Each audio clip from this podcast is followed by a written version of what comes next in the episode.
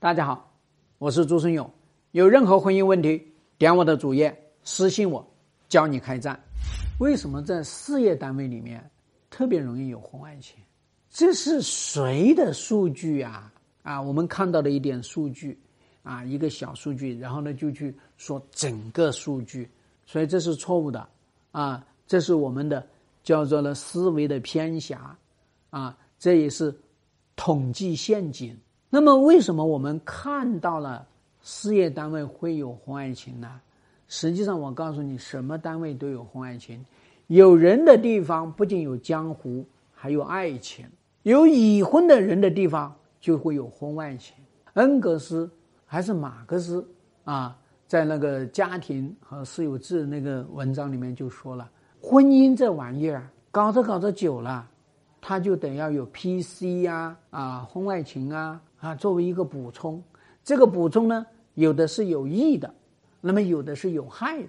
事业单位出现婚外情也是很正常的，但不是说他们这个单位更容易出现。为什么大家会觉得更容易出现呢？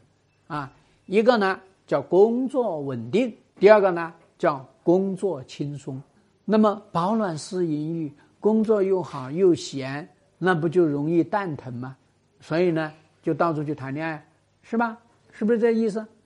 啊，那么第三个呢，叫枯燥无味，工作枯燥嘛，没有激情嘛，再加上婚姻枯燥，所以我们总要找点乐子嘛。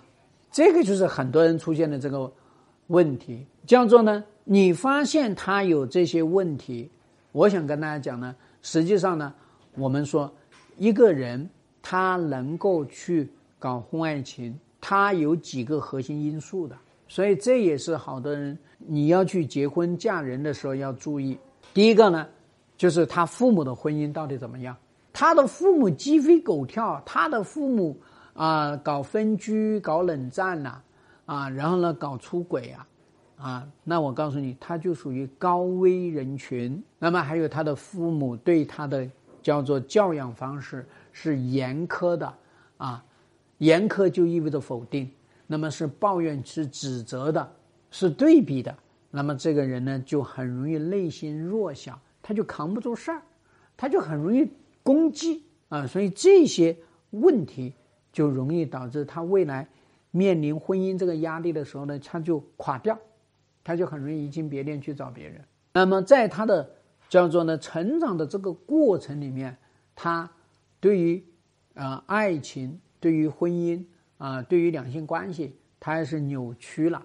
所以你看看那些呢，叫做呢七个不服八个不忿，到处跟别人怼，到处跟别人杠，实际上这种人也很容易背叛的，对吧？好，那我们再来说呢，我们的恋爱要是出了问题，也会，哎，我们恋爱的时候遭到人抛弃，遭到人背叛，遭到人贬低，那么在这样的一个过程当中，你觉得我不应该一心一意对别人？所以这个时候呢，就会导致叫做交往过正，呃，跟前任啊出轨的，跟初恋出轨的啊，那都是属于一种未完成情节，还是属于一种叫做的啊复仇心理。复仇心理有好多啊，因为我们穷啊，被抛弃了，到后面我有钱了，然后呢就又开始去抓他了。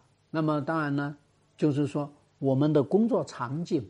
实际上不是每个人都能进入到那种工作场景的。凡是那些高压力的这个工作场景，它实际上是很容易出轨的，啊，当然呢还要它的这个便捷度要高，啊，所以这样的一个情况下才有可能。那么再加上你们夫妻之间如果也是一种高压力的这个状态，也是容易出轨。所以说工作场景高压力，那么婚姻又是高压力。那么结合在一起，就会形成一个压力叠加效应，就更容易出轨。所以我想跟大家讲呢，我们不要用某一个啊叫做行业啊来去特定的去讲人家那个行业就特别容易。最重要的事情是他自己在那个行业里面压力大不大？他压力大，那么他在哪个行业他都容易出轨。希望对你的婚姻有所帮助。更多的婚姻细节，私信我，教你开战。下期再见。